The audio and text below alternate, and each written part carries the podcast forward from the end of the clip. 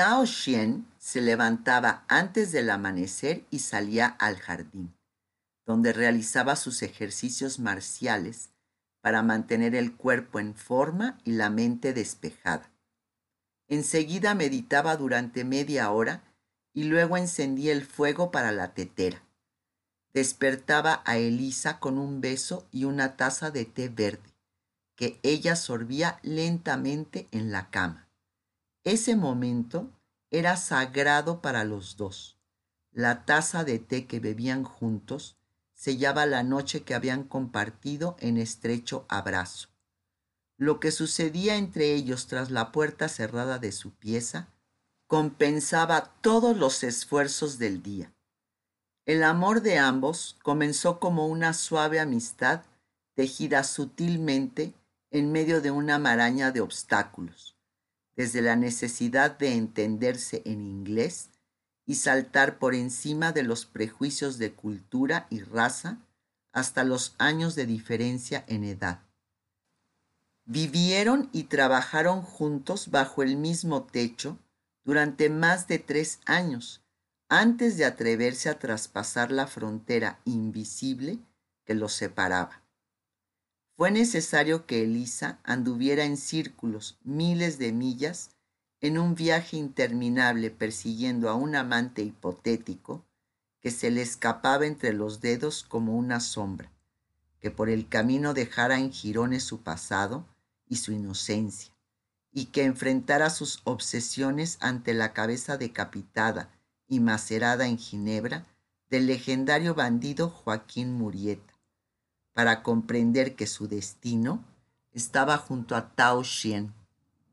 El Yi, en cambio, lo supo mucho antes y la esperó con la callada tenacidad de un amor maduro.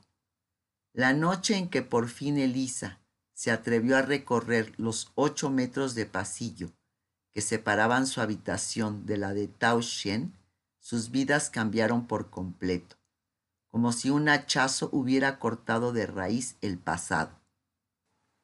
A partir de esa noche ardiente, no hubo menor posibilidad ni tentación de vuelta atrás.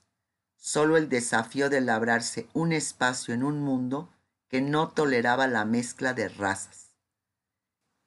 Elisa llegó descalza, en camisa de dormir, tanteando en la sombra. Empujó la puerta de Tao Xian, segura de hallarla sin llave, porque adivinaba que él la deseaba tanto como ella a él. Pero a pesar de esa certeza, iba asustada ante la irreparable finalidad de su decisión había dudado mucho en dar aquel paso, porque el Shang-Ji era su protector, su padre, su hermano, su mejor amigo, su única familia en esa tierra extraña. Temía perderlo todo al convertirse en su amante, pero ya estaba ante el umbral y la ansiedad por tocarlo pudo más que las argucias de la razón. Entró en la habitación y a la luz de una vela que había sobre la mesa, lo vio sentado con las piernas cruzadas sobre la cama, vestido con túnica y pantalón de algodón blanco, esperándola. Elisa no alcanzó a preguntarse cuántas noches habría pasado él así, atento al ruido de sus pasos en el pasillo porque estaba aturdida por su propia audacia, temblando de timidez y anticipación. Tao Xian no le dio tiempo de retroceder. Le salió al encuentro, le abrió los brazos y ella avanzó a ciegas hasta estrellarse contra su pecho, donde hundió la cara aspirando el olor tan conocido de ese hombre, un aroma salino de agua de mar aferrada a dos manos a su túnica porque se le doblaban las rodillas, mientras un no de explicaciones le brotaba incontenible de los labios y se mezclaba con las palabras de amor en chino murmuraba él. Sintió los brazos que le levantaban del suelo y la colocaban con suavidad sobre la cama. Sintió el aliento tibio en su cuello y las manos que la sujetaban Entonces una irreprimible zozobra se apoderó de ella y empezó a tiritar arrepentida y asustada. Desde que muriera su esposa en Hong Kong, Tao Shen se había consolado de vez en cuando con brazos precipitados de mujeres pagadas. No había hecho el amor amando desde hacía más de seis años, pero no permitió que la prisa lo encabritara. Tantas veces había recorrido el cuerpo de Elisa con el pensamiento y también la conocía, que fue como andar por sus suaves hondonadas y pequeñas colinas con su mapa. Ella creía haber conocido el amor en brazos de su primer amante, pero la intimidad con Tao Xian puso en evidencia el tamaño de su ignorancia. La pasión que la trastornara a los 16 años, por la cual atravesó medio mundo y arriesgó varias veces la vida, había sido un espejismo que ahora le parecía absurdo.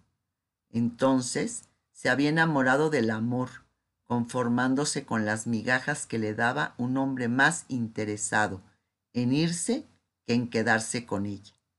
Lo buscó durante cuatro años, convencida de que el joven idealista que conociera en Chile se había transformado en California en un bandido fantástico, de nombre Joaquín Murieta.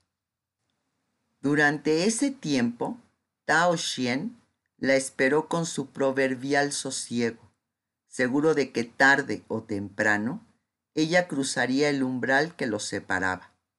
A él le tocó acompañarla cuando exhibieron la cabeza de Joaquín Murieta para diversión de americanos y escarmiento de latinos. Creyó que Elisa no resistiría la vista de aquel repulsivo trofeo pero ella se plantó ante el frasco donde reposaba el supuesto criminal y lo miró impasible, como si se tratara de un repollo en escabeche, hasta que estuvo bien segura de que no era el hombre a quien ella había perseguido durante años. En verdad daba igual su identidad, porque en el largo viaje siguiendo la pista de un romance imposible, Elisa había adquirido algo tan precioso como el amor. Libertad. Ya soy libre. Fue todo lo que dijo ante la cabeza.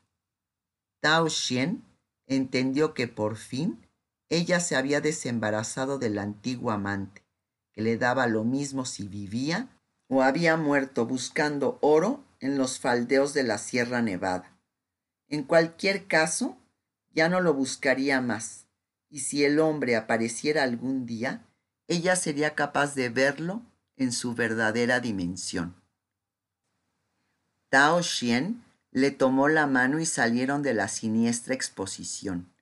Afuera respiraron el aire fresco y echaron a andar en paz, dispuestos a empezar otra etapa de sus vidas. La noche en que Liz entró a la habitación de Tao Xian fue muy diferente a los abrazos clandestinos y precipitados con su primer amante en Chile. Esa noche descubrió algunas de las múltiples posibilidades del placer y se inició en la profundidad de un amor que habría de ser el único para el resto de su vida. Con toda calma, Tao Xian fue despojándola de capas de temores acumulados y recuerdos inútiles la fue acariciando con infatigable perseverancia hasta que dejó de temblar y abrió los ojos, hasta que se relajó bajo sus dedos sabios, hasta que la sintió ondular, abrirse, iluminarse, la oyó gemir, llamarlo, rogarle, la vio rendida y húmeda, dispuesta a entregarse y a recibirlo a plenitud hasta que ninguno de los dos supo ya dónde se encontraban, ni quiénes eran, ni dónde terminaba él y comenzaba ella. Tao Xian la condujo más allá del orgasmo, a una dimensión misteriosa donde el amor y la muerte son similares. Sintieron que sus espíritus se expandían, que los deseos y la memoria desaparecían, que se abandonaban en una sola inmensa claridad. Se abrazaron en ese extraordinario espacio, reconociéndose, porque tal vez habían estado allí juntos en vidas anteriores y lo estarían muchas veces más en vidas futuras, como sugirió Tao Xian. Eran amantes eternos.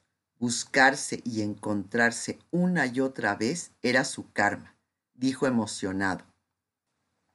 Pero Elisa replicó riendo que no era nada tan solemne como el karma, sino simples ganas de fornicar que en honor a la verdad, hacía unos cuantos años que se moría de ganas de hacerlo con él y esperaba que de ahora en adelante a Tao no le fallara el entusiasmo, porque esa sería su prioridad en la vida. Retosaron esa noche y buena parte del día siguiente, hasta que el hambre y la sed los obligaron a salir de la habitación trastabillando, ebrios y felices, sin soltarse las manos por miedo a despertar de pronto y descubrir que habían andado perdidos en una alucinación. La pasión que los unía desde aquella noche y que alimentaban con extraordinario cuidado, los sostuvo y protegió en los momentos inevitables de adversidad. Con el tiempo, esa pasión fue acomodándose en la ternura y la risa. Dejaron de explorar las 222 maneras de hacer el amor, porque con tres o cuatro tenían suficiente y ya no era necesario sorprenderse mutuamente. Mientras más se conocían, mayor simpatía compartían. Desde esa primera noche de amor, durmieron en apretado nudo respirando el mismo aliento y soñando los mismos sueños, pero sus vidas no eran fáciles. Habían estado juntos durante casi 30 años, en un mundo donde no había cabida para una pareja como ellos. En el transcurso de los años, esa pequeña mujer blanca y aquel chino alto llegaron a ser una visión familiar en Chinatown pero nunca fueron totalmente aceptados. Aprendieron a no tocarse en público, a sentarse separados en el teatro y a caminar en la calle con varios pasos de distancia. En ciertos restaurantes y hoteles no podían entrar juntos y cuando fueron a Inglaterra, ella a visitar a su madre adoptiva, Rose Somers, y él a dictar conferencias sobre acupuntura en la clínica Hobbs, no pudieron hacerlo en la primera clase del buque, ni compartir el camarote, aunque por las noches ella se escabullía silenciosa para dormir con él. Se casaron discretamente por el rito budista, pero su unión carecía de valor legal. Loki y Lin aparecían registrados como hijos ilegítimos, reconocidos por el padre. Tao Xian había conseguido convertirse en ciudadano después de infinitos trámites y sobornos. Era uno de los pocos que lograron sacar la vuelta al acta de exclusión de los chinos, otra de las leyes discriminatorias de California. Su admiración y lealtad por la patria adoptiva eran incondicionales, tal como lo demostró en la guerra civil, cuando cruzó el continente para presentarse de voluntario en el frente y trabajar de ayudante de los médicos yanquis durante los cuatro años del conflicto, pero se sentía profundamente extranjero y deseaba que aunque toda su vida transcurriera en América, su cuerpo fuera enterrado en Hong Kong. La familia de Elisa Somers y Tao Xian residía en una casa espaciosa y confortable, más sólida y de mejor factura que las demás de Chinatown. A su alrededor se hablaba principalmente cantonés y todo, desde la comida hasta los periódicos, era chino. A varias cuadras de distancia estaba la mansión, el barrio hispano donde Elisa Somers solía deambular por el placer de hablar castellano, pero su día transcurría entre americanos en las inmediaciones de la Plaza de la Unión, donde estaba su elegante salón de té. Con sus pasteles, ella había contribuido al principio para mantener a la familia, porque buena parte de los ingresos de Tao Xian terminaban en manos ajenas. Lo que no se iba en ayudar a los pobres peones chinos en tiempos de enfermedad o desgracia, podía terminar en los remates clandestinos de niñas esclavas. Salvar a esas criaturas de una vida de ignominia había pasado a ser a misión sagrada de Tao Xien. Así lo entendió Elisa Somers desde el comienzo y lo aceptó como otra característica de su marido, otra de las muchas razones por las cuales lo amaba. Montó su negocio de pasteles para no atormentarlo con peticiones de dinero. Necesitaba independencia para dar a sus hijos la mejor educación americana pues deseaba que se integraran por completo en los Estados Unidos y vivieran sin limitaciones impuestas a los chinos o a los hispanos. Con Lin lo consiguió, pero con Loki sus planes fracasaron, porque el muchacho estaba orgulloso de su origen y no pretendía salir de Chinatown. Lin adoraba a su padre Imposible no amar a ese hombre suave y generoso, pero se avergonzaba de su raza. Se dio cuenta muy joven de que el único lugar para los chinos era su barrio. En el resto de la ciudad eran detestados. El deporte favorito de los muchachos blancos era apedrear celestiales o cortarles la trenza después de molerlos a palos. Como su madre, Lin vivía con un pie en China y el otro en los Estados Unidos. Las dos hablaban solo inglés y se peinaban y vestían a la moda americana, aunque dentro de la casa solían usar túnica y pantalón de seda. Poco tenía Lin de su padre, salvo los huesos largos y los ojos orientales, y menos aún de su madre, Nadie sabía de dónde surgía su rara belleza. Nunca le permitieron jugar en la calle, como hacía su hermano Loki, porque en Chinatown las mujeres y niñas de familias pudientes vivían totalmente recluidas. En las escasas ocasiones en que andaba por el barrio, iba de la mano de su padre y con la vista clavada en el suelo para no provocar a la muchedumbre casi enteramente masculina. Ambos llamaban la atención, ella por su hermosura y él porque se vestía como yankee. Tao Xian había renunciado hacía años a la típica coleta de los suyos y andaba con el pelo corto, engominado hacia atrás, de impecable traje negro, camisa de cuello laminado y sombrero de copa. Fuera de Chinatown, sin embargo, Lynn circulaba plenamente libre, como cualquier muchacha blanca. Se educó en una escuela presbiteriana donde aprendió los rudimentos del cristianismo, que sumados a las prácticas budistas de su padre, acabaron por convencerla de que Cristo era la reencarnación de Buda. Iba sola de compras, a sus clases de piano y a visitar a sus amigas del colegio, y por las tardes se instalaba en el salón de té de su madre, donde hacía sus tareas escolares y se entretenía releyendo las novelas románticas que compraba por diez centavos o que le enviaba su tía abuela Rose de Londres. Fueron inútiles los esfuerzos de Alicia Somers por interesarla en la cocina o en cualquier otra actividad doméstica. Su hija no parecía hecha para los trabajos cotidianos. Al madurar Lynn mantuvo su rostro de ángel forastero y el cuerpo se le llenó de curvas perturbadoras. Habían circulado por años fotografías suyas sin mayores consecuencias. Pero todo cambió cuando a los 15 años aparecieron sus formas definitivas y adquirió conciencia de la atracción devastadora que ejercía sobre los hombres.